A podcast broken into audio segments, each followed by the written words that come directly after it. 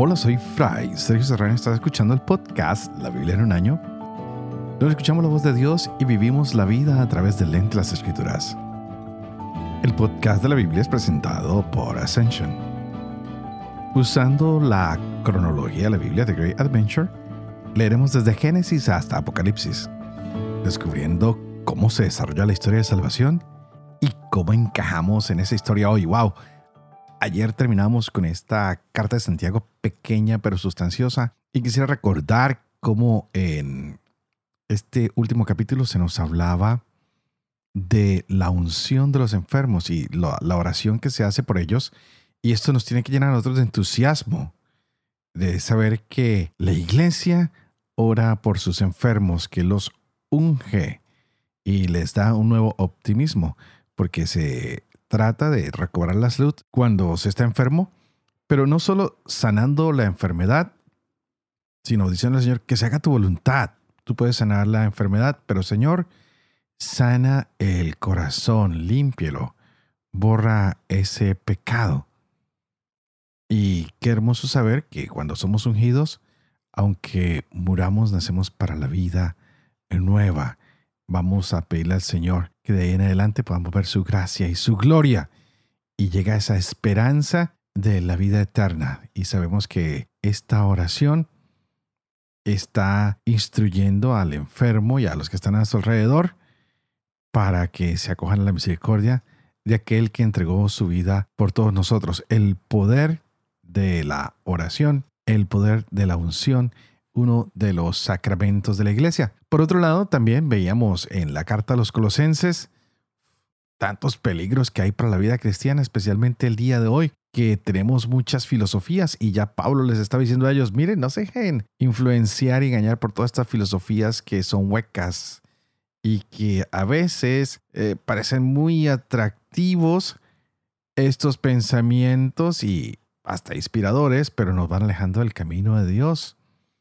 Y lo que tenemos que buscar nosotros es cómo vivir la vida de una manera feliz y sirviendo a Dios y al prójimo. Y a veces estas filosofías nos alejan un poquito de ese camino. Hay otras que no, que están muy unidas al pensamiento, pero hay que saber discernir entre una falsa filosofía que quiere enseguecer a los hombres o una filosofía que realmente nos quiere ayudar al camino de la esperanza y a la búsqueda de lo que nosotros consideramos la verdad o el amor o el servicio a los otros. Que Pablo nos siga liderando en este conocimiento el día de hoy, porque estaremos con esta carta a los colosenses, pero también empezaremos la primera carta de Pablo. Hoy, Pablo sigue instruyéndonos y Pedro lo escuchamos por primera vez en una carta dirigida a una comunidad particular. Y recordemos que los que hemos muerto con Cristo, viviremos con Él. Así que abramos nuestro corazón para empezar hoy estas lecturas con la primera carta de Pedro. Leeremos capítulo 1 y 2 y terminaremos la de Colosenses capítulo 3 y 4 y seguiremos con Proverbios capítulo 30 versos 10 al 14. Este es el día 352 Empecemos. 1 Pedro, capítulo 1. Pedro, apóstol de Jesucristo, a los elegidos que viven como extranjeros en la dispersión, en el Ponto, Galacia, Capadocia, Asia y Bitinia, según el previo conocimiento de Dios Padre, con la acción santificadora del Espíritu, para obedecer a Jesucristo y ser rociados con su sangre. A ustedes gracia y paz abundantes. Bendito sea el Dios y Padre nuestro Señor Jesucristo, quien por su gran misericordia, mediante la resurrección de Jesucristo de entre los muertos, nos ha reengendrado a una esperanza viva, a una herencia incorruptible, inmaculada e inmarcesible reservada en los cielos para ustedes, a quienes el poder de Dios, por medio de la fe, protege para la salvación, dispuesta ya a ser revelada en el último momento. Por lo cual rebosan de alegría, aunque sea preciso que todavía por algún tiempo sean afligidos con diversas pruebas, a fin de que la calidad probada de su fe, más preciosa que el oro perecedero que es probado por el fuego, se convierte en motivo de alabanza, de gloria y de honor en la revelación de Jesucristo, a quien aman sin haberlo visto, en quien creen aunque de momento no lo vean, rebosando de alegría inefable y gloriosa, y alcancen la meta de su fe, la salvación de las almas. Sobre esta salvación investigaron e indagaron los profetas que profetizaron sobre la gracia destinada a ustedes, procurando descubrir a qué tiempo y a qué circunstancia se refería el Espíritu de Cristo que estaba en ellos, cuando les predecía los sufrimientos destinados a Cristo y las glorias que les seguirían. Les fue revelado que no administraban en beneficio propio, sino en favor de ustedes este mensaje que ahora les anuncian quienes les predican el Evangelio, en el Espíritu Santo enviado desde el cielo, mensaje que los ángeles ansían contemplar. Por lo tanto, ciñanse los lomos de su espíritu, sean sobrios, pongan toda su esperanza en la gracia que se les procurará mediante la revelación de Jesucristo. Como hijos obedientes, no se amolden a las apetencias de antes, del tiempo de su ignorancia. Más bien, así como el que los ha llamado es santo, así también ustedes sean santos en toda su conducta, como está escrito. Serán santos porque santo soy yo. Y si llaman Padre a quien sin acepción de persona juzga a cada cual según su conducta, conduzcanse con temor durante el tiempo de su destierro, sabiendo que han sido rescatados de la conducta necia heredada de sus padres, no con algo caduco, oro o plata, sino con una sangre preciosa, como de cordero sin defecto y sin mancilla. Cristo, predestinado antes de la creación del mundo y manifestado en los últimos tiempos a causa de ustedes, los que por medio de él creen en Dios, que le ha resucitado entre los muertos y le ha dado la gloria, de modo que su fe y su esperanza estén en Dios. Han purificado sus almas obedeciendo a la verdad para amarse los unos a los otros sinceramente como hermanos. Ámense intensamente unos a otros con un corazón puro, pues han sido reengendrados de un germen no corruptible, sino incorruptible, por medio de la palabra de Dios viva y permanente. Pues toda carne es como hierba, y todo su esplendor como flor de hierba. Se seca la hierba y cae la flor. Pero la palabra del Señor permanece eternamente. Y esta es la palabra, la buena nueva anunciada a ustedes. Rechacen, por tanto, toda malicia y todo engaño, hipocresías, envidias y toda clase de maledicencias. Como niños recién nacidos, deseen la leche espiritual pura, a fin de que por ella crezcan para la salvación si es que han gustado que el Señor es bueno. Acérquense a Él, piedra viva desechada por los hombres, pero elegida preciosa ante Dios. También ustedes, cual piedras vivas, entren en la construcción de un edificio espiritual para un sacerdocio santo, para ofrecer sacrificios espirituales aceptos a Dios por mediación de Jesucristo. Pues está en la escritura. He aquí que coloco en Sión una piedra elegida, angular, preciosa, y el que crea en ella no será confundido. Para ustedes, pues, creyentes, el honor, pero para los incrédulos, la piedra que los constructores desecharon en piedra angular se ha convertido en piedra de tropiezo y roca de escándalo. Tropiezan en ella porque no creen en la palabra. Para esto han sido destinados. Pero ustedes son linaje elegido, sacerdocio real, nación santa, pueblo adquirido para anunciar las alabanzas de aquel que los ha llamado de las tinieblas a su admirable luz. Ustedes que en un tiempo no eran pueblo y que ahora son pueblo de Dios, de los que antes no se tuvo compasión, pero ahora son compadecidos. Queridos, los exhorto a que como extranjeros y forasteros, se abstengan de las apetencias carnales que combaten contra el alma. Tengan en medio de los gentiles una conducta ejemplar, a fin de que, lo mismo que los que los calumnian como malhechores, a la vista de sus bellas obras den gloria a Dios en el día de la visita. Sean sumisos a causa del Señor a toda institución humana, sea al rey como soberano, sea a los gobernantes como enviados por él para castigo de los que obran el mal y alabanza de los que obran el bien. Pues esta es la voluntad de Dios, que obrando el bien, cierren la boca a los ignorantes insensatos. Obren como hombres libres y no como quienes hacen de la libertad un pretexto para la maldad, sino como siervos de Dios. Honren a todos, amen a los hermanos, teman a Dios, honren al Rey. Criados sean sumisos, con todo respeto a sus dueños, no solo a los buenos e indulgentes, sino también a los severos porque es meritorio tolerar penas por consideración a Dios cuando se sufre injustamente. Pues, ¿qué gloria hay en soportar los golpes cuando han faltado?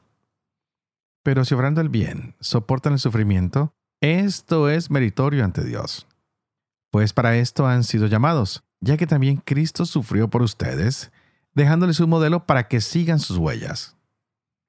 El que no cometió pecado, y en cuya boca no se halló engaño, el que al ser insultado no respondía con insultos, al padecer no amenazaba, sino que se ponía en manos de aquel que juzga con justicia.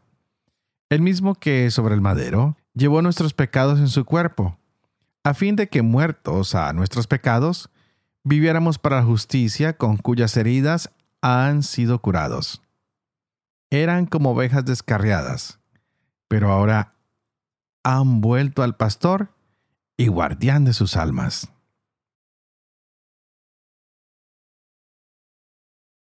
Colosenses capítulo 3 Así pues, si han resucitado con Cristo, busquen las cosas de arriba donde está Cristo sentado a la diestra de Dios. Aspiren a las cosas de arriba, no a las de la tierra, porque han muerto y su vida está oculta con Cristo en Dios. Cuando aparezca Cristo, vida suya, entonces también ustedes aparecerán gloriosos con Él. Por tanto, mortifiquen cuanto en ustedes es terreno. Fornicación, impurezas, pasiones, malos deseos y la codicia, que es una idolatría. Todo lo cual atrae la ira de Dios sobre los rebeldes. Y que también ustedes practicaron en otro tiempo cuando vivían de ese modo. Mas ahora desechen también ustedes todo esto. Cólera, ira, maldad, maledicencia y obscenidades lejos de su boca. No se mientan unos a otros, pues despojados del hombre viejo con sus obras, se han revestido del hombre nuevo, que se va renovando hasta alcanzar un conocimiento perfecto según la imagen de su Creador. Donde no hay griego y judío, circuncisión e incircuncisión, bárbaro, incivilizado, esclavo, libre sino que Cristo es todo y en todos. Revístanse pues como elegidos de Dios, santos y amados, de entrañas de misericordia, de bondad, humildad, mansedumbre, paciencia, soportándose unos a otros y perdonándose mutuamente si alguno tiene queja contra otro. Como el Señor los perdonó, perdónense también ustedes. Y por encima de todo esto, revístanse del amor, que es el broche de la perfección y que la paz de Cristo reine en sus corazones, pues a ella han sido llamados formando un solo cuerpo, y sean agradecidos. La palabra de Cristo habita en ustedes con toda su riqueza. Instruyense y amonéstense con toda sabiduría, cantando a Dios de corazón y agradecidos salmos, himnos y cánticos inspirados. Todo cuanto hagan de palabra y de obra, háganlo todo en el nombre del Señor Jesús, dando gracias a Dios Padre por medio de él. Mujeres, sean sumisas a sus maridos como conviene en el Señor. Maridos, amen a sus mujeres y no sean ásperos con ellas. Hijos, obedezcan en todo a sus padres, porque esto es grato a Dios en el Señor. Padres, no exasperen a sus hijos, no sea que se vuelvan tímidos. Esclavos, obedezcan en todo a sus amos de este mundo, no porque los ven como quien busca agradar a los hombres, sino con sencillez de corazón, temiendo al Señor. Todo cuanto hagan, háganlo de corazón, como para el Señor y no para los hombres, conscientes de que el Señor les dará la herencia en recompensa. El amo a quien sirven es Cristo. Al que obra la injusticia, se le devolverá conforme a esa injusticia que no hay favoritismos. Amos den a sus esclavos lo que es justo y equitativo, teniendo presente que también ustedes tienen un amo en el cielo. Sean perseverantes en la oración, velando en ella con acción de gracias. Oren al mismo tiempo también por nosotros, para que Dios nos abra la puerta a la palabra y podamos anunciar el misterio de Cristo por cuya causa estoy yo encarcelado, para darlo a conocer, anunciándolo como debo. Pórtense prudentemente con los de fuera, aprovechando bien la ocasión. Que su conversación sea siempre amena, sazonada con sal, sabiendo responder a cada cual como conviene. En cuanto a mí, de todo les informará Tíquico, el hermano querido, fiel ministro y compañero en el servicio del Señor, a quien les envío expresamente para que sepan de nosotros y consuelen sus corazones. Y con él a Onésimo, el hermano fiel y querido, que es uno de los suyos. Ellos les informarán de todo cuanto aquí sucede. Los saludan Aristarco, mi compañero cautiverio, y Marcos, primo de Bernabé, acerca del cual recibieron ya instrucciones. Si van a ustedes, denle buena acogida. Los saluda también Jesús, llamado justo. Son los únicos de la circuncisión que colaboran conmigo por el reino de Dios y que han sido para mí un consuelo. Los saluda Epafras, que es uno de los suyos, siervo de Cristo Jesús, que lucha siempre a favor de ustedes en sus oraciones, para que sean constantes y perfectos cumplidores de toda voluntad divina.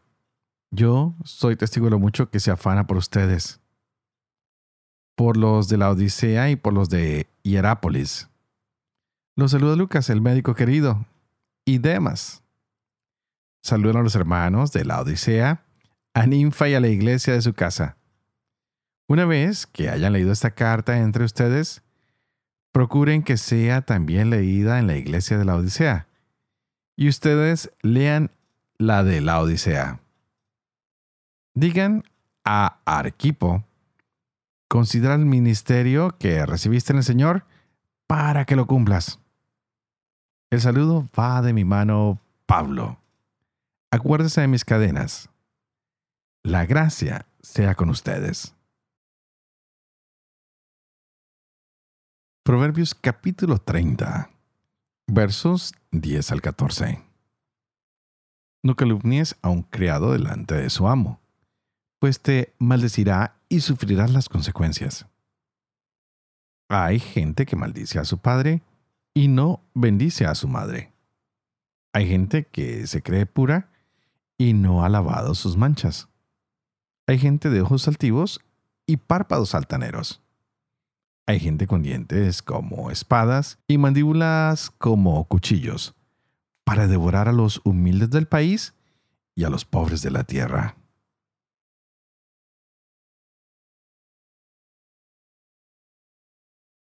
Padre de amor y misericordia, tú que haces elocuente en la lengua de los niños, educa también la mía, e infunde en mis labios la gracia de tu bendición, Padre, Hijo y Espíritu Santo.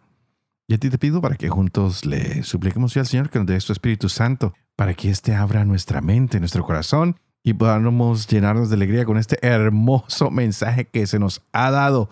Wow, hemos visto este ministerio de Pablo con los gentiles y les dice, mire, todo el centro de nuestro trabajo tiene que ser Cristo. Cristo da respuesta a cualquier tipo de filosofías, no se dejen estabrear por cosas que parecen atractivas, pero que a veces nos desvían del camino de la verdad, del amor, de la reconciliación, del hacer común unidad, del estar juntos. Nuestra plenitud está en Cristo. Y más bien dedicémonos a tener pensamientos y sentimientos que nos dirijan hacia las cosas celestiales, a lo que realmente vale la pena. No nos dejemos llevar por cosas que son pasajeras. Nuestra vida tiene que estar llena de santidad. Por eso tenemos que dejar atrás al hombre viejo y ser hombres nuevos, dejando atrás todas esas hostilidades y cosas que no nos hablan de la santidad de nuestra vida diaria. Así que dediquémonos a ser más bien santos en el hogar, en el trabajo, en la vida cotidiana, a tener buena conducta en cada una de nuestras profesiones o en cualquiera que sea nuestra relación con el trabajador, con el extraño, que siempre haya respeto y santidad. Que cuando estemos con los jefes o con nuestros empleados, lo hagamos de la misma manera. Qué hermoso sería que lo hiciéramos de corazón, nuestro comportamiento, que nuestro deseo de ser santos saliera desde lo más profundo de nuestro ser, que lo hiciéramos con alegría, que nos llenáramos de entusiasmo cada vez que actuamos bien y que aunque los demás no lo hagan, nosotros seamos los que ponemos el ejemplo. Porque al fin y al cabo no tenemos que darle cuenta a los hombres, sino tenemos que rendirle cuentas a Dios. Por eso Pablo nos está constantemente invitando a que corrijamos lo que está mal, lo que está torcido, y que más bien nos dediquemos a vivir como conviene, para que podamos ah, descubrir que estamos llamados a vivir eternamente con el Señor. Que nuestro trabajo, cualquiera que sea nuestra profesión, sea toda una acción de gracias, sea toda una bendición, para que así podamos abrir puertas, para que podamos abrir sobre todo el corazón y la mente de muchos hombres y mujeres que al vernos actuar se abran a la compañía y a la presencia de Dios en sus vidas. Que nosotros, como creyentes, seamos cada día más abiertos a dar compañerismo a los demás, sobre todo a los que están tristes y solos, o a los que gobiernan, o a los que se les hace difícil todo su trabajo. Por eso Pablo terminó hoy pidiendo que por favor recibieran a sus amigos con tanto cariño, con caridad y con amor, pero sobre todo que ustedes y yo y todos perseveremos siempre en la oración y en ser agradecidos. Y es algo que también vemos en la carta hoy de Pedro, un Pedro que escribe de manera hermosa y que se va dirigiendo a estos creyentes y les dicen, miren, no tengan problemas si sufren, uh, vamos a tener una esperanza viva. Nuestro sufrimiento tiene que ser puesto en las manos del Señor, quien nos ha llamado a tener una vida santa. Y a veces el sufrimiento nos puede separar, pero no usemos el sufrimiento más bien para unirnos, sabiendo que a Cristo le tocó sufrir y quien era la piedra viva fue rechazado por algunos. Pero nosotros ahora también podemos tener ese mismo rechazo, pero no dejemos que eso sea lo que nos conduce, sino más bien el ser piedras vivas que construyen el pueblo de Dios. Porque nosotros al fin y al cabo somos siervos de Dios y de su mensaje. Saquemos de nosotros cualquier malicia o la hipocresía, la envidia, dejemos de calumniar. Más bien, hagamos alabanza pública. Que nuestras acciones sean también una alabanza y que no nos dejemos llevar por la conducta de los incrédulos, sino todo lo contrario, a los incrédulos los vamos a guiar a través de nuestra conducta, de nuestras acciones, que ellos vean en nosotros honestidad, que vean en nosotros ah, trabajos buenos, para que así, por medio de nuestra honestidad, de nuestro trabajo, de nuestro testimonio, estos hombres y mujeres se acercan a Dios. Que este momento que hoy el Señor nos ha regalado en Pedro, recordándonos que tenemos que honrar a todos, amar a todos, porque es parte del temor de Dios, sea parte de nuestra vida cotidiana, de nuestro diario vivir, que podamos conducirnos muy bien como seres humanos y saber que el Señor vino como un buen pastor a buscar a todas sus ovejas, incluso a las descarriadas. Y tal vez tú y yo hemos estado descarriados en algún momento, pero aquí vamos otra vez tratando de entrar en ese redil. Que nunca nos asustemos cuando nos encontremos con alguien que está descarriado y que se ha apartado del camino, sino más bien que lo volvamos a traer a través de nuestro testimonio. Que si estamos sufriendo hoy porque somos cristianos, eso no nos desanime, sino todo lo contrario, que sepamos que ese sufrimiento se puede ofrecer al Señor para que Él gane más personas para el reino, para que Él cure nuestros pecados, para que Él sea quien soluciona nuestros problemas y no nosotros con la justicia humana. Y me despido orando por cada uno de ustedes. Y ustedes, por favor, oren por mí para que ya que estamos llegando al final de esta jornada, podamos vivir con fe todo lo que hemos leído durante el año, todo lo que hemos compartido, para que yo pueda seguir enseñando siempre la verdad y sobre todo cumplir lo que he enseñado. Y que la bendición de Dios Todopoderoso, que es Padre, Hijo y Espíritu Santo, descienda sobre cada uno de ustedes y los acompañe siempre. Que Dios los bendiga.